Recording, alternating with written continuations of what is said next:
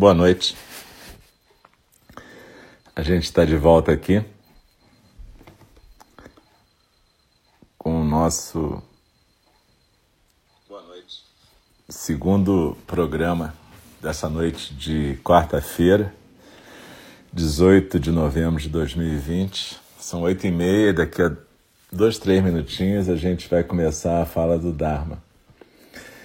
Então, é, vocês lembram que meu nome é Alce e a gente nas quartas-feiras às 8h30 faz a fala do Dharma, que é uma leitura de um sutra, um texto budista que é considerado sagrado pra, por nós, porque na verdade ele é o resumo da prática de alguma professora ou algum professor.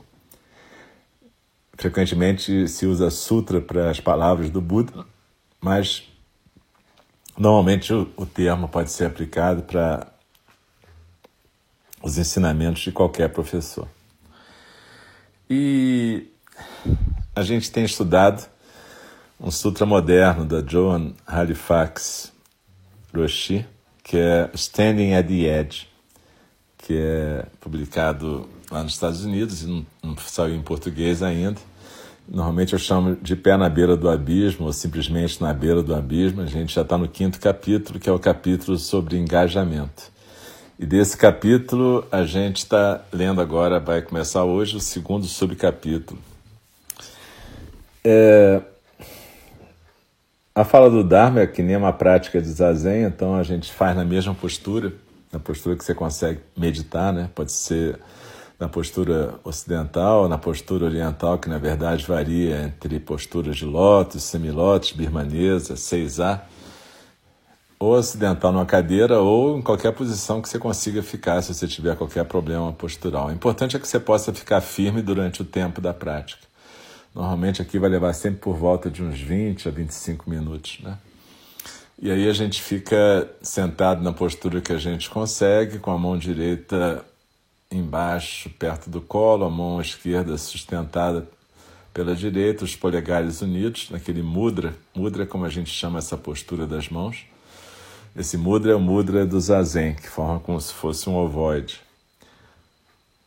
E quando começa a fala do Dharma, eu convido o sino a soar três vezes. A gente recita um verso, que a gente chama verso da abertura do Dharma, né? É um verso para inspirar a gente a prestar atenção e poder canalizar esse Dharma, tanto quem lê quanto quem escuta. E no final da prática a gente recita os quatro votos dos Bodhisattvas, que são um resumo dos nossos votos, que é para a gente também fixar a intenção de que o nosso dia a dia seja o dia a dia de um Bodhisattva, como a gente viu na meditação imediatamente anterior a essa fala. Se você está aqui agora não pôde meditar com a gente, escuta lá, por favor, a meditação de hoje, dia 18, à noite. E eu até sugeri que durante essa semana as pessoas pudessem praticar esse bloco das últimas quatro ou cinco meditações de Zazen que eu compartilhei, exatamente com a de hoje também, que é uma meditação que no fundo é um, é um projeto de prática cotidiana.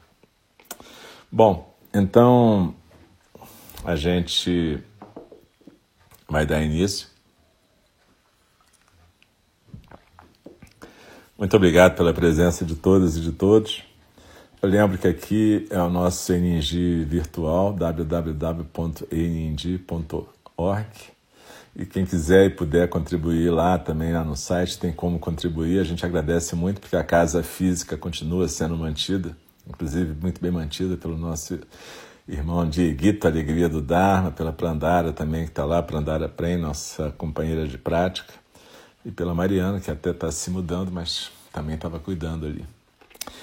E, enfim, quem puder contribuir financeiramente vai ser ótimo. Quem não puder, só contribuindo com a prática vai ser maravilhoso também. E muito obrigado. Tá bom?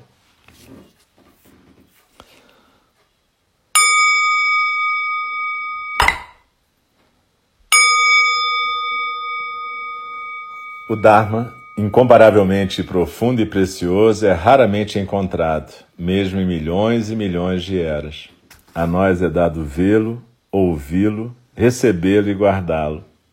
Oxalá possamos verdadeiramente compreender e praticar o significado das palavras do Tathagata. O Dharma, incomparavelmente profundo e precioso, é raramente encontrado, mesmo em milhões e milhões de eras. A nós é dado vê-lo, ouvi-lo, recebê-lo e guardá-lo. Oxalá possamos verdadeiramente compreender e praticar o significado das palavras do Tathagata. O Dharma, incomparavelmente profundo e precioso, é raramente encontrado, mesmo em milhões e milhões de eras. A nós é dado vê-lo, ouvi-lo, recebê-lo e guardá-lo. Oxalá possamos verdadeiramente compreender e praticar o significado das palavras do Tathagata. Nós continuamos então a leitura do livro da John Halifax Roshi, De Pé na Beira do Abismo, Agora no segundo subcapítulo do capítulo sobre engajamento, cujo título é Caindo da borda do engajamento, o burnout. Quando o nosso engajamento fica desequilibrado e o nosso trabalho parece ser impulsionado pelo medo, pelo escapismo ou pelas compulsões, estamos vulneráveis ao burnout, aquela experiência terrível de fadiga, pessimismo, cinismo e mesmo doença física, acompanhada pela sensação de que o nosso trabalho não tem nenhum ou talvez pouquíssimo benefício para qualquer pessoa, qualquer ser, incluindo nós mesmos. Ao tentar compreender a experiência do burnout, eu li sobre a vida do homem que tornou esse termo famoso. Enquanto eu contemplava os detalhes da história pessoal dele, talvez o doutor Freudenberger não fosse alguém que sofresse de burnout. Talvez mas ele certamente estava engajado até um ponto de obsessão na pesquisa e no mapeamento desse processo. Herbert Freudenberger nasceu na Alemanha de uma família judia, exatamente sete anos antes de Hitler chegar ao poder. Após a fábrica da sua família ser desapropriada e a sua avó ser espancada por nazistas, Freudenberger deixou a Alemanha sozinho, na idade de 12 anos, usando o passaporte do pai. Ele navegou para Nova York e foi viver com uma tia adotiva que o manteve tipo num ático, num aposento de entrada da casa, e fazia que ele dormisse numa cadeira de espaldar reto, desde que ela compreendeu que o pai dele não poderia pagá-la pelo cuidado do menino, como tinha sido prometido. Freudenberger escapou dessa situação insustentável na idade de 14 anos e passou a viver nas ruas de Manhattan até que foi acolhido por um primo. Quando seus pais finalmente conseguiram chegar nos Estados Unidos, Freudenberger conseguiu um emprego numa fábrica para sustentá-los. Enquanto isso, ele frequentava a escola noturna na faculdade de Brooklyn onde ele conheceu Abraham Maslow, o famoso psicólogo. Maslow o encorajou a estudar psicologia e se tornou seu mentor. Freudenberger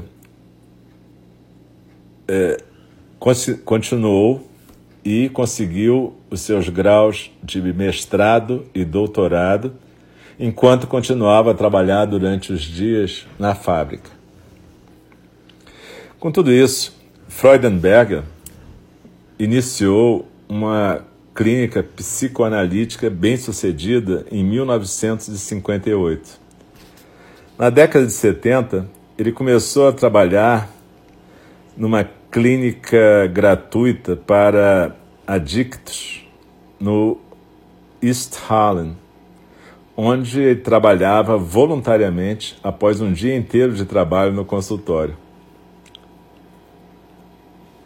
Nessa clínica gratuita e em outras comunidades terapêuticas, Freudenberger observou o que acontecia com a saúde mental e com os conselheiros que cuidavam dos adictos quando se sentiam desmoralizados pelos resultados com os pacientes. Em 1974, provavelmente inspirado pela novela de Graham Greene, A Burnout Case, ele introduziu o termo burnout. Esse trabalho o colocou no, no patamar dos mais famosos psicólogos da nação. Freudenberger era um, um homem com muita motivação trabalhando de 14 a 15 horas por dia, seis dias por semana, até três semanas antes da sua morte, quando ele tinha 73 anos. Como seu filho, Mark Freud, disse ao New York Times, abre aspas, os seus anos de infância, infelizmente, nunca realmente o deixaram.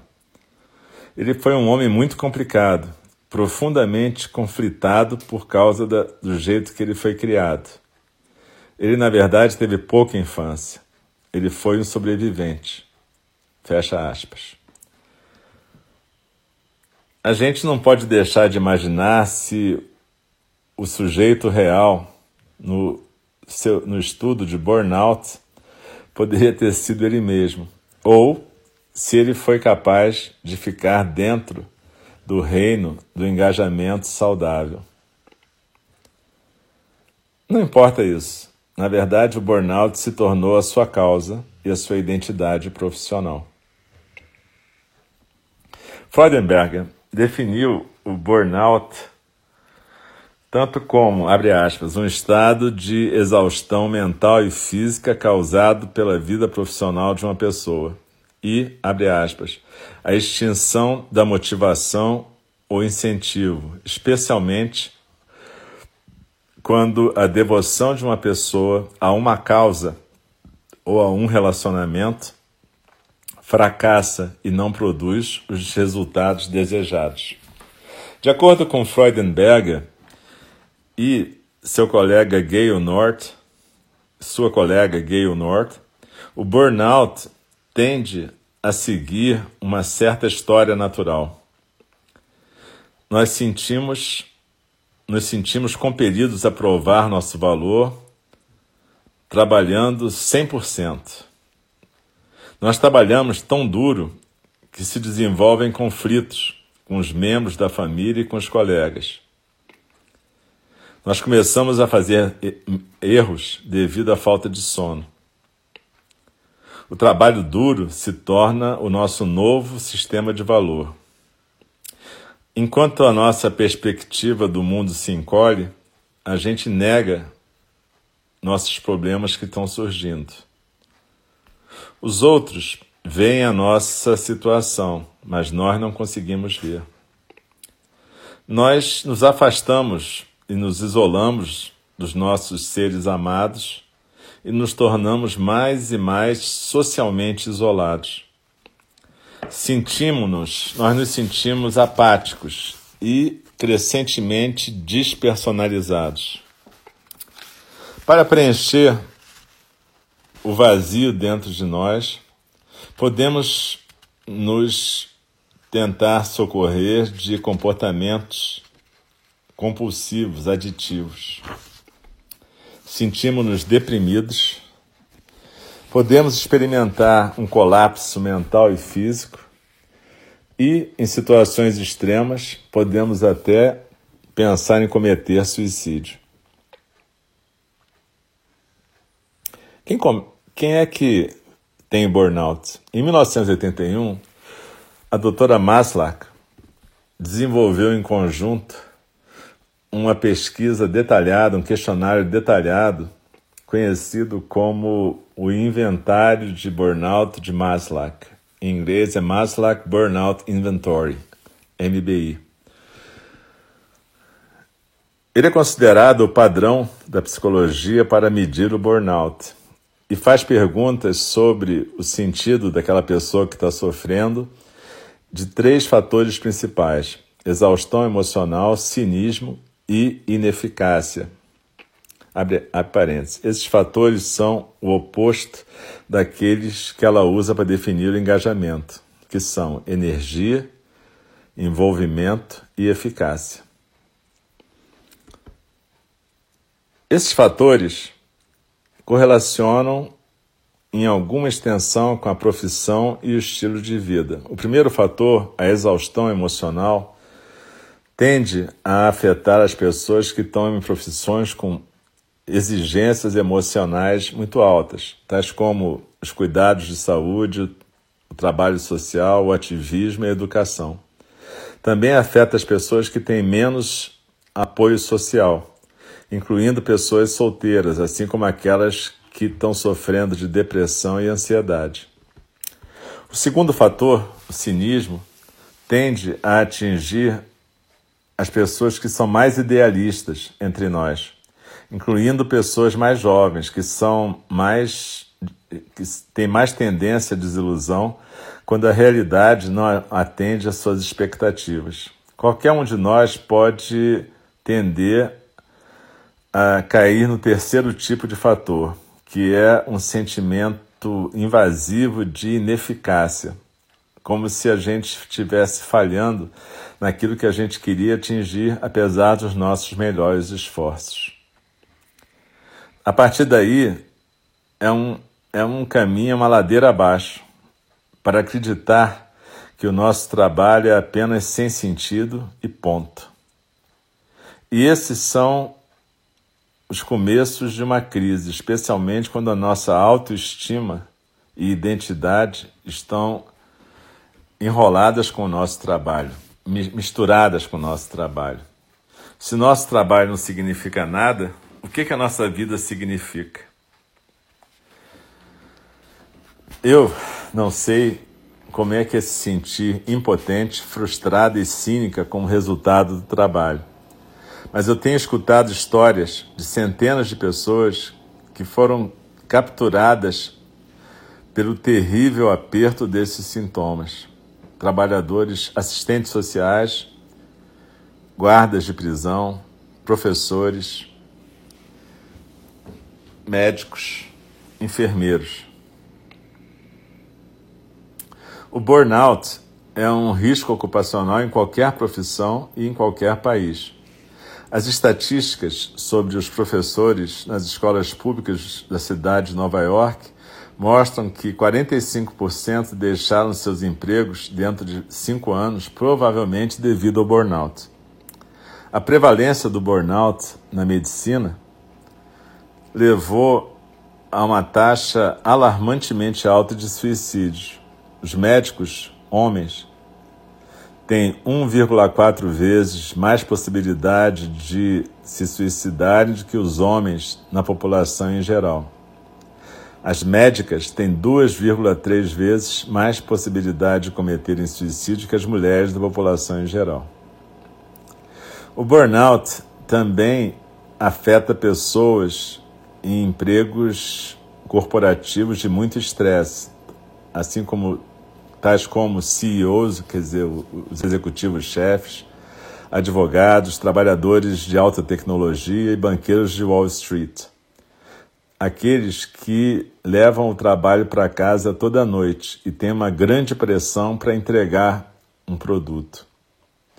Com os telefones, os smartphones presentes em todos os lugares, Muitas pessoas sentem que não podem escapar do trabalho mesmo apenas para ter uma boa noite de sono. A pesquisa demonstra que quando a gente está num trabalho simplesmente pelo dinheiro e não por um conjunto mais elevado de valores, tal como ajudar os demais ou criar satisfação, a gente tende a cair mais rapidamente no burnout. O burnout é tão comum que se tornou uma indústria. Nos Estados Unidos, uma indústria inteira de coaches, terapeutas, conselheiros e médicos surgiu em volta do tratamento do burnout e, e do trauma de trabalho, o transtorno de estresse traumático relacionado com o trabalho. Enfim, a gente agora está vendo, nessa época da pandemia, o estrago que o burnout está fazendo, porque as pessoas que estão cuidando das outras frequentemente não são reconhecidas, têm condições péssimas de trabalho.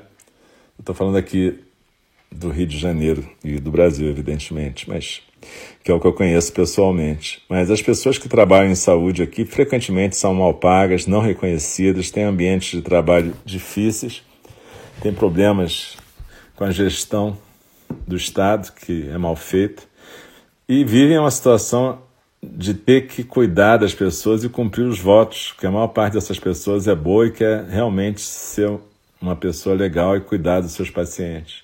Então, enfermeiras, médicas, auxiliares, maqueiros, toda essa galera que trabalha no sistema de saúde está entrando em burnout, porque eles vão trabalhando até o limite, eles vão se isolando da família, e frequentemente muitos se isolaram da família até para proteger as famílias da contaminação. Eles não são e elas não são reconhecidos. Enfim, é uma tragédia, como a Joan descreve aqui. Mas isso acontece não só nas profissões de saúde, mas em qualquer profissão.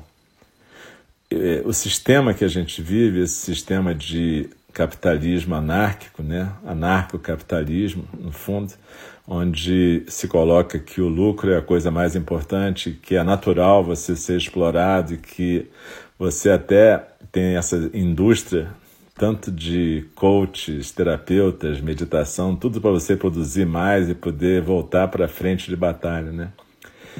Isso é uma consequência de um capitalismo selvagem que a gente vive, né? Um capitalismo de opressão, cheio de gente desempregada, cheio de proletário na rua, cheio de gente que está à margem da sociedade e os que estão dentro do sistema produtivo são sempre ameaçados com a precariedade de seus trabalhos, né? A gente vê pelos entregadores de iFood, Uber Eats e outras coisas mais, pelos próprios trabalhadores do Uber. Eu não preciso dar exemplos porque a gente está vivendo isso aqui. Então a questão do burnout passa por esses três fatores que a John falou, né? Quer dizer, a exaustão emocional, principalmente quando você sente a questão de uma demanda alta e, e, e uma demanda emocional alta, né? uma situação grave. A questão da própria ineficácia, né? a sensação de que você está fazendo algo que não funciona, que não serve para nada. Né? E a questão do cinismo, né? que é uma defesa comum para as pessoas que se desiludem. Né? Nada tem jeito, nada tem futuro. Então é tá tudo tá tudo dominado, tá tudo entregue. É interessante eu não conhecia a história do burnout que a John contou, do, do psicólogo, que vida difícil que ele teve, e assim mesmo ele conseguiu produzir um conhecimento que tem sido útil para a gente poder entender exatamente essa doença, que no fundo é a doença do capitalismo, né? É, e o capitalismo, se a gente lembrar, é basicamente a manifestação social do ego, né? A coisa da acumulação, do medo de perder, da paranoia, da defesa, do meu, daquilo que aqui ninguém entra, aqui é o meu espaço, aqui é minhas coisas, aqui são as minhas reservas, eu tenho direito de explorar as pessoas, eu sou superior, e todas essas questões que a gente está cansado de ver. Né? Então é muito importante esse estudo do burnout para a gente entender como que o sistema social que a gente vive hoje em dia é um sistema que empurra a gente para um engajamento não saudável. E a gente esquece da nossa motivação principal, que é servir, né? que é um engajamento saudável, na verdade. Então é importante para a gente que tem uma prática, para a gente que quer estar presente nas nossas vidas, a gente entender que o Dharma não é uma fuga da realidade, mas muito pelo contrário, é uma investigação da realidade, tanto psíquica individual quanto a realidade social, para que a gente possa ter a construção de uma vida mais benéfica para todos os seres. Então, é, na verdade, o que o Dharma diz é que enquanto houver um ser espoliado, explorado, massacrado, nenhum ser pode ser realmente feliz. Nesse sentido, o Dharma é bastante radical, muito mais radical que várias ideologias que tem por aí. E o que o Dharma pede de nós é um engajamento saudável através de uma prática cotidiana de meditação, uma prática cotidiana de presença, para que a gente possa entender depois o que é esse engajamento saudável. Esse engajamento saudável, o Buda chamava ele de meio de vida correto, atitude correta, né? ação correta. É, é, isso se chama engajamento na linguagem do Buda. E ele estava falando isso lá atrás, há 2.600 anos. Então, é, é uma tentativa da gente poder manifestar o Dharma através desse caminho óctuplo. E a gente continua, então, semana que vem, essa leitura tão interessante do Sutra da John.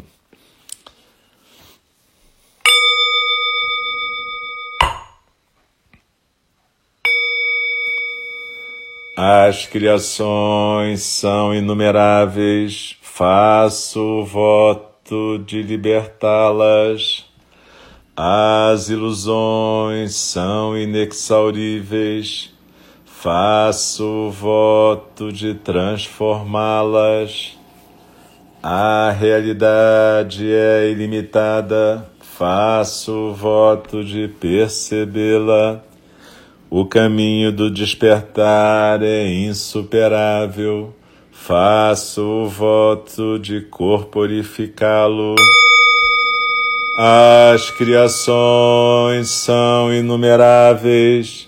Faço o voto de libertá-las. As ilusões são inexauríveis.